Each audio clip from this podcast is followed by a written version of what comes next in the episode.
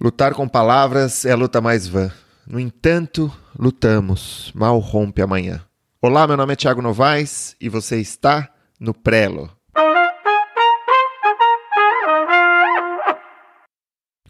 Esse é o episódio 1, o primeiro, abertura de um programa quinzenal de escrita e publicação. Sejam todos muito, muito bem-vindas, muito bem-vindos. O que é o Prelo? O Prelo apresenta os recursos e reflexões para que escritores possam construir uma disciplina autoral, escrever o seu livro e publicar da melhor maneira possível. Se você nutre o desejo de escrever uma obra de ficção ou não ficção, um romance, um livro de contos, uma peça de jornalismo literário, um ensaio, uma saga distópica, a narrativa de uma viagem, uma obra infanto-juvenil ou um projeto autoficcional, ou se você já publicou uma obra e você gostaria de sanar as lacunas da sua formação, você está no lugar certo. Prelo, da Ideia ao Livro, é um podcast semanal que combina entrevistas com grandes escritores, editores e críticos, reflexões pessoais, leituras e experiências concretas na literatura. Prelo oferece os caminhos para que você possa vencer as bolhas do mercado editorial, compreender os segredos da escrita criativa e construir o seu projeto ficcional, da ideia original à publicação, da inspiração ao cotidiano de um escritor em tempo integral. E bom, para quem que é o Prelo? O Prelo é para você que quer escrever um livro, é para você que quer ter um livro publicado, é, que, enfim, gostaria de entender da estrutura de uma obra, gostaria de saber como, como vive um escritor, como que, como que faz para publicar um livro da melhor maneira possível. E é para você que já publicou uma obra, que sabe que é difícil, né? sabe que o trabalho está apenas começando e gostaria de sanar as lacunas da sua formação. Essa é uma ideia. Né? Eu acho que a gente está sempre aprendendo, eu acho que a gente está sempre se, uh, se formando. Acho que a formação é um processo contínuo. Se você gosta de literatura, se você gosta de ler, se você gosta de entender uh, um pouco mais do, do mundo dos livros e do mundo dos autores, editores, críticos, tradutores, livreiros, o Prelo é para você também, porque é disso que a gente vai falar.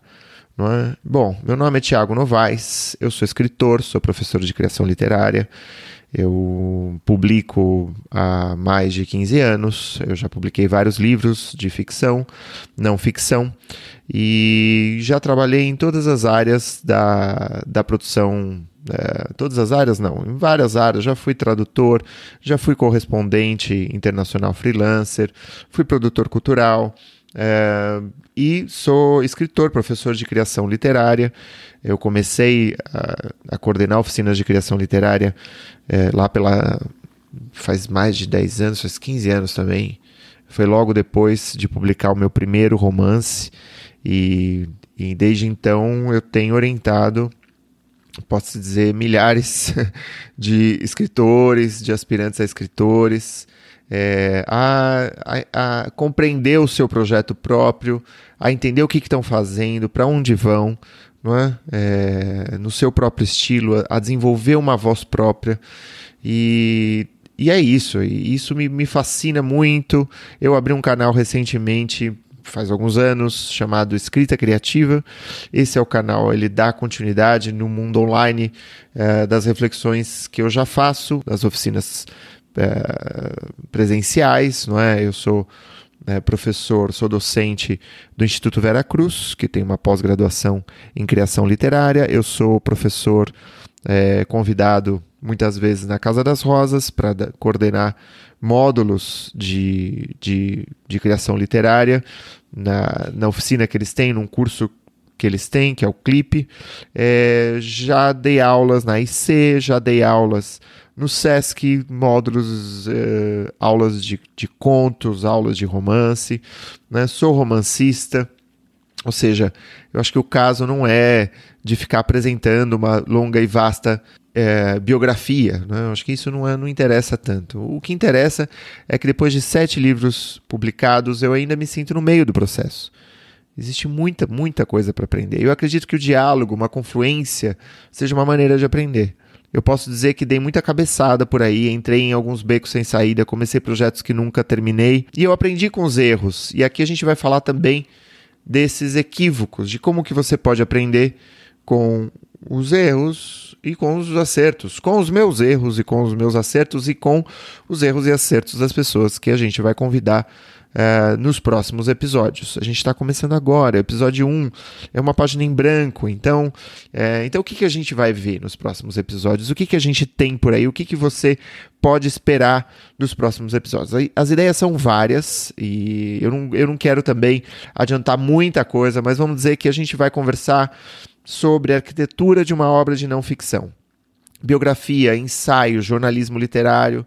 Eu vou entrevistar muito em breve com o escritor Julian Fuchs, que ganhou todos os prêmios possíveis e imagináveis com seu penúltimo livro agora, que é, o, é, A Resistência, e agora, mais recentemente, ele lançou A Ocupação. A gente vai falar sobre esse livro, sobre o que, que significa escrever uma grande obra depois de escrever uma grande obra que teve tanto reconhecimento. A gente vai falar também sobre o trabalho do tradutor, sobre o cotejo das versões, o que, que um, um tradutor ganha com o trabalho de tradução é, em sua experiência de esmero, de lapidação das palavras. A gente vai falar da página em branco e da função da censura na psicanálise.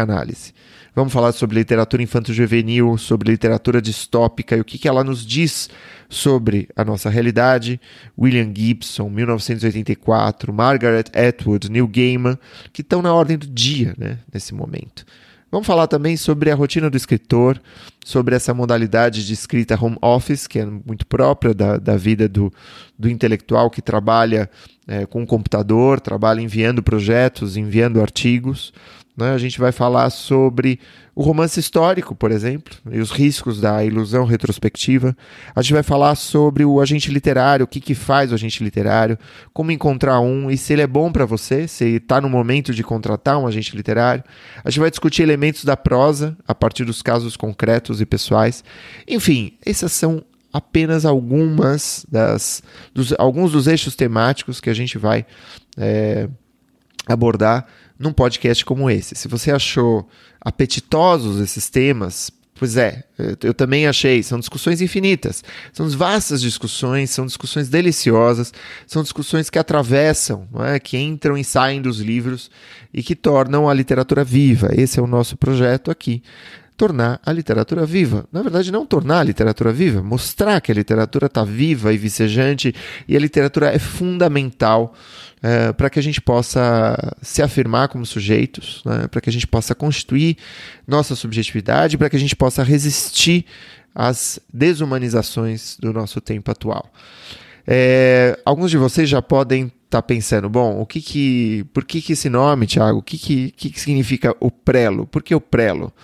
O prelo, é, não sei, quem sabe, é uma forma de impressão gráfica, né, que foi pioneira na reprodução dos livros. Ele é uma espécie de é, bigorna né, que imprensa o papel onde você quer é, imprimir as letras do, do livro. Né?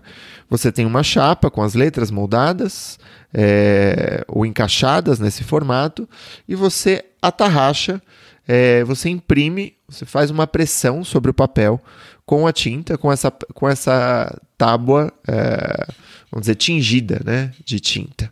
Né? Ou seja, é uma, é uma forma de impressão, uma das primeiras e considerada pioneira na reprodução de livros, é, se comparado com o que se tinha na época. A invenção é do Gutenberg, é do alemão Johann Gutenberg, que em 1450 adaptou a prensa utilizada na produção de vinho para uma máquina de impressão gráfica, ou seja, eles é, esmagavam o vinho e ele usou, usou essa tecnologia de produção de vinho para fazer uma máquina de livros, ou seja, uma máquina é, de madeira e ferro, né?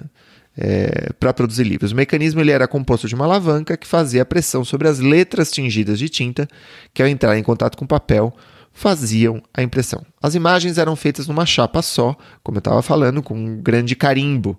Já os textos e as frases eram compostos por várias letras individuais. Dessa forma, como os textos precisavam de várias letras repetidas, era necessária uma coleção é, de letras do mesmo tipo. Para aguentar a pressão que a máquina produzia, as peças eram feitas em metal resistente. Bom, essa é a designação original. Né? O prelo é essa máquina do Gutenberg, inventada em 1450, que era originalmente feita, ou seja, uma adaptação da, da, da máquina de produção de vinho. Né? Mas uh, quem é do, do mundo acadêmico já deve ter visto ou já deve ter produzido uma, uh, um, um, índice de referências bibliográficas no qual existe uma ou outra obra que ainda não estão concluídas e que você, no entanto, precisa usar. Muitas vezes você, para preencher o seu currículo Lattes ou qualquer currículo, você escreveu um artigo e o artigo ainda não está publicado. Né? E, a, e, e, normalmente, quando você diz é, você quer divulgar essa obra, você escreve que um, esse artigo, esse livro está no prelo. Né? Disse no prelo, portanto, o livro que já está na editora, que ele já está em processo de edição e impressão. Eu adoro esse nome, eu adoro essa expressão porque é mais uma designação do processo, né? É, em algum momento, né, quando você passa do livro à obra, quando você passa da escrita de um, é, de uma, de um, projeto, um projeto singular para a construção de um percurso autoral, né, que se liga à tua biografia, teu percurso de vida, é? você, você vai ter, é, passar por é, pelo prelo muitas vezes, né? Suas obras vão passar pelo prelo muitas vezes. É, e eu lembro da minha primeira obra, da minha primeira publicação, de quando essa obra estava no prelo, e foi foi um momento excitante, né? Foi um momento é, de ansiedade, de, de expectativa, de construção de expectativa. E eu também acompanhei o processo é, do prelo de muitos dos meus alunos e eu sei o quão feliz é esse momento. Né? É um momento, vamos dizer, daquele suspiro, né? vamos dizer, daquela inspiração né? que precede uh, o ato, a concretização, a realização. É? E a gente está sempre nesse, nesses momentos inspirados, a gente está sempre se inspirando, a gente está sempre inspirando. O prelo é uma forma de inspiração. E é uma forma de inspiração muito concreta. O livro já existe, o livro vai, vai ser é, concretizado, vai ser impresso, vai ser distribuído. O livro vai ter um ISBN, o livro, ou seja, ele já está na, nas mãos de outras pessoas, ele está virando outra coisa, ele já está virando uma obra coletiva. Isso é lindíssimo. Né? Então eu acho que é, é um título que talvez traduza a complexidade dessa do afeto e, dessa, e, dessa, e desse processo que é tão, é, tão vasto e tão é, polissêmico, né? Ou seja, você está no prelo, eu estou no prelo, estejamos no prelo. Bom, pessoal, é, eu acho que é isso. Eu gostaria de lançar vocês é, para terminar o nosso programa. Esse é um o primeiro episódio, é uma introdução, uma apresentação pessoal, é uma introdução do podcast, eu digo aqui a que venho, e, mas eu, não, eu queria deixar vocês com, com, uma, com uma ideia, né, com uma proposta. Quero que vocês pensem o que, que vocês querem fazer em três anos. Eu queria que você imaginasse a sua vida literária daqui a três anos. Pense um pouco. O que, que ela contém? É interessante isso, né? Porque isso nos ajuda a pensar que tipo de escritora ou escritora a gente quer ser. A gente acha que só existe um tipo, né? A gente pensa naquele nosso tipo. Mas existem tantos tipos. Né? Existe, existe uma variedade tão grande. Né? E que tipo de escritor ou escritor você quer ser? O que, que você quer realizar com a literatura? O que, que você quer dizer na literatura? Que voz que quer se expressar? Que grito que quer gritar? Você tem um cenário. Né? Primeiro cenário é um cenário em que você não escreveu a sua obra. É um cenário é, de um certo ressentimento, né, de uma certa angústia, de uma certa solidão, de um livro pela metade, dois livros pela metade, palavras num caderno, né, que são guardadas, depois são retomadas. Né, aí você lê num jornal que um escritor né, publicou, e aí você olha, desguelha no caderno de cultura, você sente uma inveja, você sente um ressentimento, você sente esse arrependimento, essa solidão. Né? Você volta para o caderno, você acha que aquilo é uma porcaria e você não faz nada com isso. Esse é o primeiro cenário. É? Eu espero que você não tenha, nesse exercício, vislumbrado esse cenário. Né? E aí você tem um segundo cenário. Né? É, daqui dois anos, três anos. Um livro publicado, dois livros publicados, a capa do livro. Né? Que tipo de capa de livro que você gosta? Né?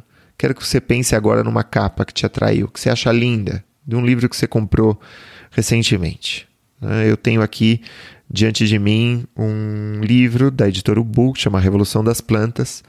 É um livro que eu acho lindo. tô, né? eu, eu passo a mão na capa do livro, eu folheio o livro, eu olho o design gráfico, eu examino o peso do papel, a textura leitosa. Você vira o livro, né? Imagina esse livro na ilha de uma livraria, de uma livraria que você gosta. Né? Você gosta de ir, você gosta de passear. É um livro gostoso de pegar. Aí você segura esse livro e vira ele para cima. E você vê o, o seu nome ali. O seu nome na capa desse livro. Você está no ônibus, você está ouvindo música, alguém está lendo o seu livro no outro lado da catraca. A pessoa pousa o livro sobre o colo e olha pela janela e você imagina puxa, em que passagem exatamente, o que passagem estimulou esse momento de devaneio dessa pessoa. Você pensa até em abordar essa pessoa e dizer, se apresentar e dizer que você é o autor do livro, ou autora do livro, mas aí você pensa e fala: não, essa pessoa toca com a melhor parte, né? Minha. Ela tá com o meu livro, eu não preciso de mais nada. Você chega em casa, você abre o computador, ainda é de manhã e você tem a manhã inteira para escrever o que, que você faria com a manhã inteira para escrever? Né? E como que você tem a manhã inteira para escrever? Ora, afinal de contas, você tem essa manhã porque você conquistou isso. Você engoliu o ressentimento, você engoliu a inveja. E na verdade você engoliu e depois você digeriu. E você hoje acredita naquilo que você faz. Você não está refletindo a luz alheia, você tem sua luz própria. Você tem seu próprio calor, você tem um estilo, você tem uma prosa. As pessoas elas querem ir atrás dessa prosa, elas gostam do seu estilo, elas gostam do seu jeito de escrever. Isso chama a atenção delas. Agora, que livro é esse? Como é esse livro? Que história é essa? Talvez você não saiba ainda. Né? Talvez você esteja escrevendo um romance nesse momento. Então você intua mais ou menos que livro, que título, que capa. Né? Mas se você não tem ainda noção desse livro, eu queria que você é, resgatasse na memória os últimos três livros que você já leu. Né? Os últimos três livros que você gostou e que você leu. Né? É, o que está lá? O que que, de, do, do que, que se tratam esses livros? O que, que você gostou nesses livros? Bom, entre o episódio de hoje e o próximo episódio, eu queria que você refletisse um pouco sobre os últimos três livros que você amou. Por que, que você amou? e o que, que você quer pegar para você na tua literatura de uma maneira antropofágica, própria e autoral. Né?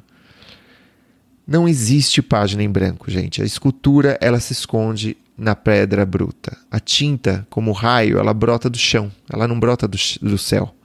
A tinta já está no papel. A história já está na página em branco. Pessoal, eu gostaria de agradecer a todas e todos pela participação nesse episódio de estreia, super debutante. É, longa vida para esse nosso encontro, que a gente possa conversar sobre muitos assuntos. Não deixem de clicar agora no botão de inscrição e assuma para si o desejo de se tornar uma escritora e de se tornar um escritor. Se inscreva no Prelo e a gente se vê no próximo encontro. Um grande abraço e até mais. Tchau!